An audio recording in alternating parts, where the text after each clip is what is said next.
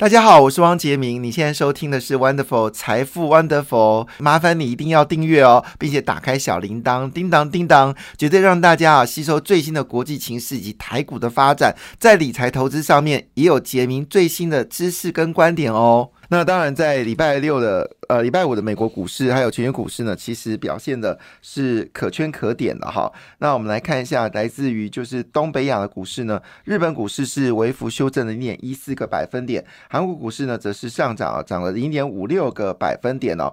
美国股市呢全面收红，那么其中呢，大家印象最深应该是欧洲股市哦。欧洲股市呢，在五月份呃，在这个呃七月的。呃，六月的最后一天哦，表现的非常的强劲哦，在六月最后一天表现的非常强劲哦。德国股市是大涨了一点二六个百分点，法国股市呢则是上涨了一点一九个百分点哦。英国股市也有零点八个百分点，特别是呢，法国股市正经历了所谓的一个非裔的少年被。警方这个击毙嘛，哈，现在造成了大动乱哦。在这么动乱之下呢，法国股市一路上涨。所以呢，法国很有趣，就是它的这个社会运动呢，跟股票市场是脱钩的。所以有时候我们看社会运动啊，又是罢工啊，又是停车，又是罢罢不就是不呃，怎么大众捷运？直接大众交通运输直接关掉，法国股市依旧上涨哦，所以他们已经在这种呃民主国家，他们其实已经习惯了这种罢工罢市的一件事情啊。那么亚洲股市呢，则呈现了比较多数是下跌的状况，其中一枝独秀呢是印度哦，印度是上涨了一点二六个百分点。好，那当然中国股市呢，深圳上涨一点零二个百分点，上海综合指数上涨零点六二个百分点。当然，因为庆祝七月一号中国党庆啊，所以中国股市要勉强的走高哦。好了，当然，呃，从货运的角度来看呢，确实贸易是有回温的状况。等我们再来讨论这个事情。好，大家比较关心的是美国股市哈。那道琼工业指数呢上涨零点八四个百分点，涨了两百八十五点哦，指数正是在三万四千点。上方站稳哦，朝三万五千点的方向进行哦，这是已经要接近历史新高了哈。那么标准五百指数呢也非常漂亮，数字已经到四千四百五十点三八点了，完全击败了去年底哦，大部分投资人、大部分的投资的机构对今年标普的目标价，在去年底的时候，大部分标普的目标价呢是在四四千四百点附近啊，四千三到四千四之间呢。那么昨在里。礼拜在六月六月最后一天的交易日呢？标普指数呢，已经到四千四百五十点了，完全粉碎哦。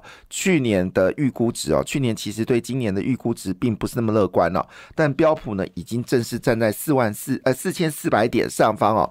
那么有机会呢，往这个四千四百五点、四千四百四千五百点方向进行呢？看起来美国经济韧性很高哦。第一季公布的 GDP 已经上去到百分之二，所以呢，美国的经济呢并没有衰退的风险哦。所以，即便我们听到说鲍尔说七月份。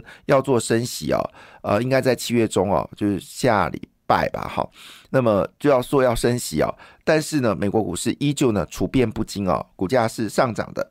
那么其中呢，纳斯达克呢上涨了一点四五个百分点，其中最关键的是苹果，那苹果曾差点破产哦，到二零一八年啊，就成为是一兆美金市值哦，二零一八年一兆美金哦，现在是二零二三年啊，这个六月哈。短短的只花了五年的时间呢，已经正式突破三兆美金的市值哦。非常可怕。如果苹果能够突破三兆美金，那下一个是会是谁呢？恐怕是微软哦，因为微软的这一次的生成式 AI 呢，让微微软股价呢，基本上呢是持续的一个走高哦。那我一些朋友他们从很年轻的时候呢，就用付委托的方式买进微软的股票，他们说真的很开心啊，不论是配息或者是股价呢，都让他觉得，好，真的是投资是件愉悦的事情啊。那如果说当时你是破产的时候买进苹果股票，那不是发到一个。极致嘛，哈，好，当然，呃，在这个情况之下呢，使得纳斯达克的股价呢表现的非常的强劲。好，另外就是呃，大家所关心的费半指数啊，费半指数呢是上涨了一点六三个百分点哦，那么指数已经到了三千六百七十三点零六点哈，那么步步击兵这个标准五百指数，会不会有一天呢，费半指数会超越标普呢？如果那天真的发生的话，那可是件大事哦。好。那我们来看一下，台积电是上涨零点二八个百分点，联电是上涨零点五一个百分点。那么因为市场专业机构抗衰日月光哈，所以日月光呢在啊，跌了蛮多，跌掉二点零一个百分点。不过日光基本上每年的获利稳定哦，它是一个非常好的一个呃纯股的概念。哈，好，那我们来看一下各个类股部分哪些公司表现最好呢？其中啊，一样好是以 AI 智能为主的辉达表现的最为强劲哦。在礼拜五的时候呢，辉达的股价呢是一口气大涨了三点。六三个百分点了，表现的非常亮眼。那么 M D 呢，也从连续下跌之后呢，最近开始回神哦。M D 呢，在礼拜五的时候呢，是上涨了二点四个百分点。那辉达跟 M D 的上涨呢，当然我们就会想到就就是技嘉啦、维新啦哈这些所谓的主机板，那当然也会想到的就是。像是星星啦，还有南电啊，这种所谓的高阶的软板啊，那么这些呢，都是我们说的最近呢最火热的话题哦。而且在选择权部分呢，确实很多人都以技嘉、为新好为主标为这个投资的标的物，还包括星星、南电、好景硕。好，这些呢都是大家所关心的焦点哦。那当然，再回来这件事情，我们就直接先跳到 AI 这一部分了。嗯，那我们来看这个信息，我觉得蛮重要。就是最近呢，上半年已经结束了嘛。好，那么在六月三十号，呃，就是最后一天的交易日，哈，在礼拜五。已经结束了，所以呢，市场呢就做了一个调查。那么这个调查呢，呃，基本上呢，我们的整个台股市值呢，已经逼近到六十兆元了。这数字非常的可怕，好，非常可怕。为什么呢？因为我们的台湾的 GDP 啊，只有二十兆新台币，但我们股票市值呢是 GDP 的三倍哦。坦白讲，这数字是很可怕，就是说，这已经是通常超过二点五倍就已经是。有一点点的，呃，怎么说？呃，很凶了啦，哈。那有没有可能到四倍、五倍？这个也是充满期待。不过。根据巴菲特的说法，是二点五倍就已经很贵了哈，但是我们是三倍。好，那在今年呢，整个市值是增加了十兆元哦。那市值增加最多的，当然不用说，就是台积电哦。那现在台积电的市值呢是十四点九兆元哈，短短六个月呢，增加了三点三兆元哈，是台积电是市值增加第一名。那另外是广达，哈是第二名，增加三千零七十八亿元；红海第三名哦，一千八百一十六亿。最近红海股价有上涨，所以造成它市值的一个增加。第五名是伟创，第六名是台达电。第七名是创意，第八名是和泰车，第九名是伟影，好，第十名呢是联发科，好，这是有关就是市值增加的前十名啊，不知道你有没有买哈？好，那那但是仔细来看哦，你再把和泰去除掉，好，那么基本上来说，哈，都是 AI 的天下，就是不论是台积电、广达、红海，或者是台达电。当然，台达电有一点点的那个，呃，还有一个是兆丰金啊，把兆丰金跟和泰拿掉的话，基本上都是跟 AI 有关的，都是跟 AI 有关哈，这是非常有趣的事情啊。那现在呢，超过千亿元的公司有九十二家，增加了十四家哈。呃，所以也看得出来，整个股票市场是非常的乐观。那么，因为辉达呢公布超乎预期的第二季的财报，使得高阶晶圆代工、封测，还有高阶软板、半导体设备组装的股票呢，股价直接喷出哦。所以下半年看起来呢，如果非半指数持续的一个走高的话，其实有关这种所谓 AI 产业的上涨是非常值得期待。在这过程当中，当然大家最在乎的还是台积电哈。那我们这几天其实呃都讲未来式啊哈，因为你看台积电，你当然除非你是呃这个股票市场喜欢做当冲，大部分人做台积电呢时间都会拉的比较长。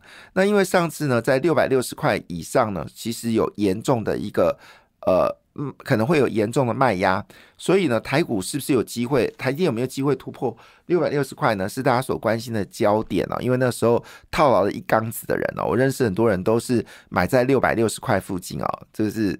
就是要买就一定要买最贵，但是也不能怪他们，因为去年第一季的时候，大型的券商很多投资投资机专业机构都说台积电的价格呢是一千到一千两百块之间。好，那时候的说法包括高盛啊、摩根斯坦利还有这种 CT。COP 好这些大型的机构都说至少是九百到一千二之间的价位，使得人就认为说六百多块的台积电很便宜哦，所以现在还是套牢了哈，就是会有一点点的心酸。好，但是整体而言来看，现在所有外资呢基本上认为台积电一定可以闯关六百元哦。那么市场的价格呢，大部分都是介于六百五到七百块之间。好，当然这是看短线，好，就是看短线，看今年，好，大概就是六百百六百。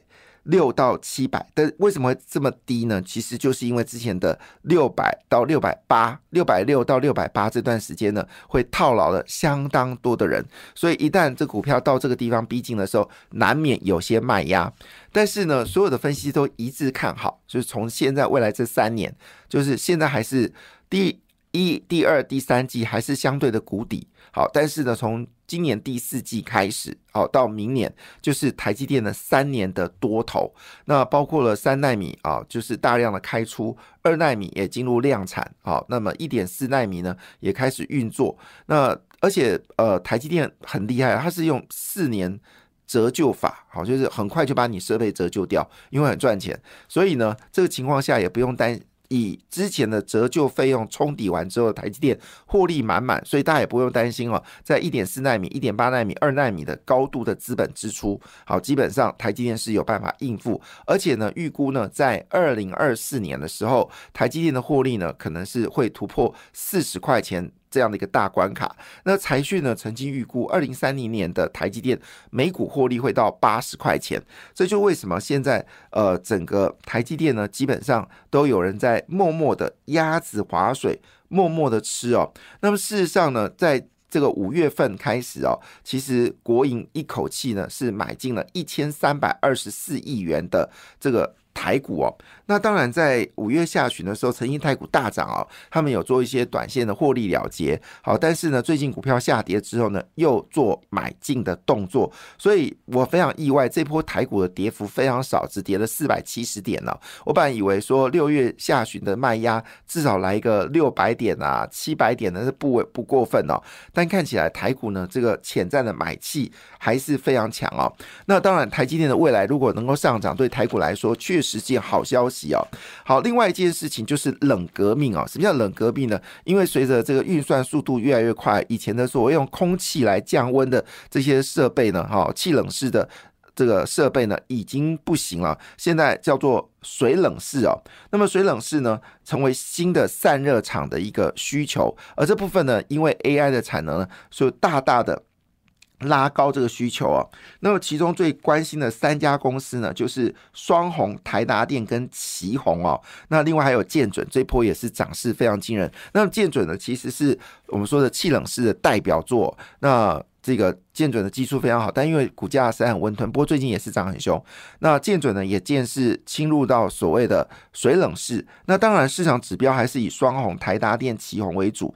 但是如果讲到英特尔的话，就是广运哦，因为广运呢已经列为是这个下一代，好，就是这一代新的哈，这个英特尔的这个呃伺服器的水冷性的。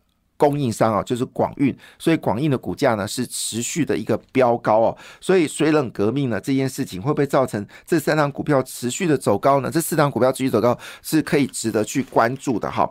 那另外一则新闻呢，也是稍微要留意一下，是什么新闻呢？就是有关呃这个就是宽屏设备的这个业绩哦。那我们在上礼拜有特别提到，就是拜登政府呢为了拼明年选举哦，各大基础的，因为他现在已经。这个正是他们好像哎，这个预算已经通过了嘛，哈，所以可以走大陆，走大陆拼大门哦，所以呃拼大陆，反正就是意说拜登会呃更加的做基础建设的动作。那么总共金额呢是四百二十亿元的全美宽频网络建设。我前次看到中磊股价已经突破一百块的时候，我真的有点吓到了哈，就很久都没有注意到中磊，因为中磊以前股价呢就是好消息也是七十块。顶多涨到八十，坏消息呢也是七十块，顶多稍微跌破七十块，就是就是跟红海一样，就是不会动哦。但是没想到最近我看到中磊的股价一口气飙破一百块的时候，我要说一句话，真的，美国砸钱哦，台湾都会起飞，因为美国市场那么大，台湾的公司这么小，那么随便美国滴一滴水过来，对我们来都是瀑布。好，对，因为美国的金额很大嘛，它只要随便滴一一滴水的订单到台湾来，台湾的这些厂商都变成瀑布哦。那这个四百二十亿美金啊，折合台币是高达一点三兆元哦。那么预计呢，在二零三零年要让美国家庭全部快速上网。那么以前呢，我们就会担心哦，说这个中国会抢单哦。现在你不用担心了。那么万泰科呢，就说这个市场会非常万泰科六一九零啊，另外还包括了智毅、中磊还有智邦。好，这些呢都是相关的这些股票，提供大家做参考。感谢你的收听，也祝福你投资顺利，荷包一定要给它满满哦。请订阅杰明的 Podcast 跟 YouTube 频道《财富 Wonderful》。感谢，谢谢 Lola。